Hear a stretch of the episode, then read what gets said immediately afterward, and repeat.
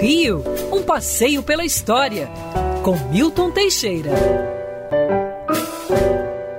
Bom dia, Mário, bom dia, ouvintes. Grandes discípulos e amigos da Band, tenham todos uma magnífica semana. Eu digo discípulos porque essa sessão de história está formando pessoas focadas na história do Rio de Janeiro. No dia 30 de janeiro de 1859, há 164 anos, era inaugurada a primeira linha de bondes no Rio de Janeiro, ligando o centro ao alto da Boa Vista. A ideia de colocação de bondes do Rio de Janeiro tinha uns 20 anos já. Os bondes começaram, segundo os ingleses, na Inglaterra, por volta de 1808 1809, segundo os americanos, nos Estados Unidos. E durma-se com um barulho desse. Os dois brigam assim pela paternidade dos bondes. Para essa garotada que não sabe mais o que é bonde, bonde era um, uma carrimpana de ferro que andava sob trilhos e nos primeiros tempos era puxada a burros.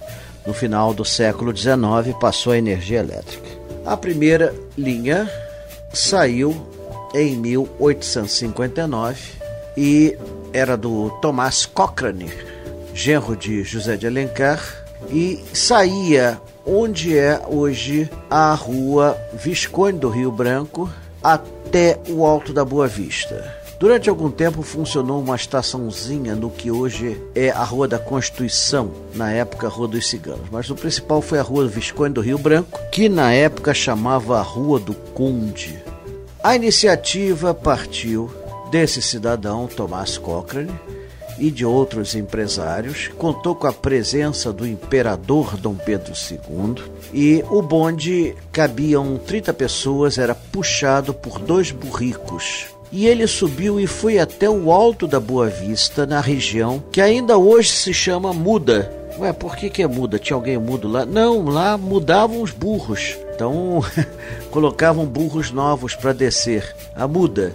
Depois, quando passou a energia elétrica, passou teve uma região chamada usina. Exatamente, era usina de energia elétrica. Mas o percurso era feito do centro da cidade até a muda em 45 minutos. Era algo inimaginável. Além do que, os carros andavam sob trilhos, não sacolejavam, ao contrário das carruagens, charretes, coches, caleças e etc., que sacolejavam muito. O bonde andava ali naquela tranquilidade, inclusive as pessoas podiam tomar sucos sem medo de se molhar, era algo que ninguém conhecia aqui. Era de uma eficiência muito grande. O Tomás Cochrane depois ele vende essa concessão ao Barão de Mauá. O Barão de Mauá faz então uma obra que a meu ver foi uma besteira. Ele pretendeu colocar uma máquina a vapor.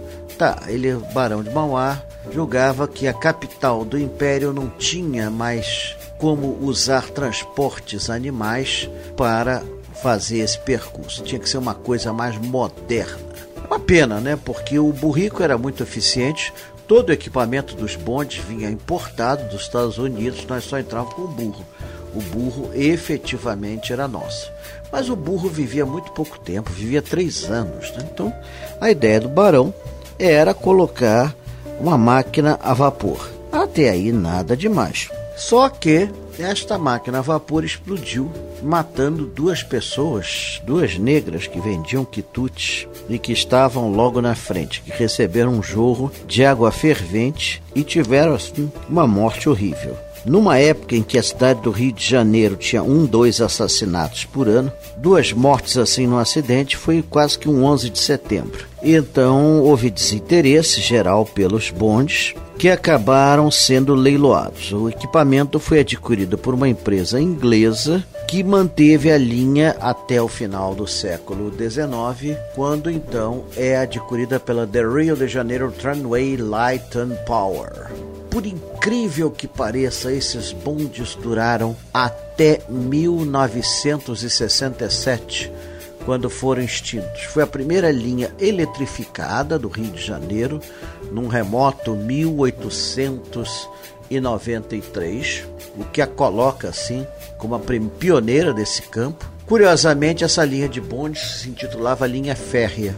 Então, até hoje tem pessoas que dizem que isso está mais para uma estrada de ferro do que para uma linha de bonde. Mas era bonde mesmo, era, era, tinha cara de bonde, todo tipo de bonde, perfil de bonde. No final dos anos 60, em 67, houve uma chuvarada e aí a linha foi desativada, ficando apenas a de Santa Teresa. É uma pena, porque os bondes que faziam o alto da linha da Tijuca teriam um grande apelo turístico. Eles subiam pela calçada, nem atrapalhavam o tráfego. Subia pela Avenida Edson Passos, e eram assim muito bonitinhos. Por serem pequenininhos, baixinhos, eram chamados de Rita Pavone, em lembrança à cantora italiana que era baixinha, e assim terminava a experiência dos bondes no alto da Boa Vista. Uma pena, porque se ainda existisse hoje, teria enorme apelo turístico. Eu seria um dos que ia usar com meus grupos de passeios a pé.